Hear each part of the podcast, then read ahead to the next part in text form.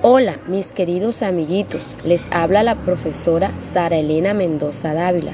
Reciban un fuerte abrazo cargado de las mejores energías. Hoy recordaremos un tema interesante que nos permitirá expresarnos mejor y evitar las repeticiones al escribir. Antes, déjame preguntarte, ¿qué relación encuentras entre las palabras feliz y alegre? ¿Qué tienen en común las palabras delgado y flaco? ¿Sabes qué nombre reciben las palabras que significan lo mismo? Para comenzar, solo debes escuchar con atención, pero antes vamos a leer la siguiente historia. El asno y el hielo.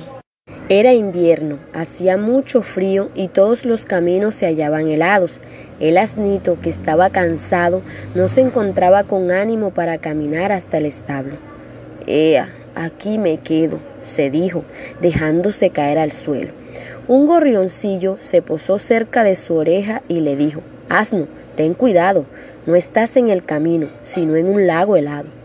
Déjame, tengo sueño, y bostezando se quedó dormido. Poco a poco el calor de su cuerpo comenzó a fundir el hielo hasta que, de pronto, se rompió con un gran chasquido. El asno despertó al caer al agua y empezó a pedir socorro, pero nadie pudo ayudarle, aunque el gorrión hubiera querido hacerlo. Pobre asno.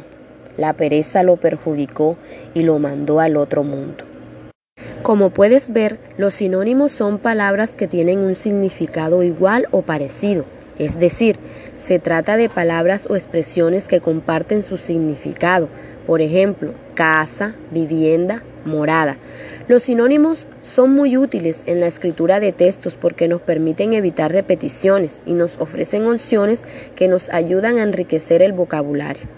La elección de un sinónimo debe hacerse dentro del contexto para que no cambie el sentido de lo que se dice. Por ejemplo, si decimos lentamente el calor de su cuerpo derritió el hielo, es lo mismo que decir poco a poco el calor de su cuerpo fundió el hielo.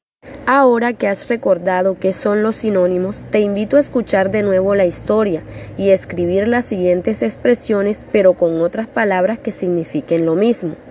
El asnito que estaba cansado no se encontraba con ánimos para caminar hasta el establo. El asno se dejó caer al suelo. Un gorrioncillo se posó cerca de su oreja. El asno empezó a pedir socorro. La pereza lo perjudicó y lo mandó al otro mundo. Espero que el tema abordado haya sido de gran ayuda para enriquecer tu vocabulario y te den las herramientas para usar sinónimos en tus escritos, evitando las repeticiones. Cuídate mucho para que pronto tengamos el placer de vernos. Un abrazo virtual cargado con mucho afecto. Hasta pronto.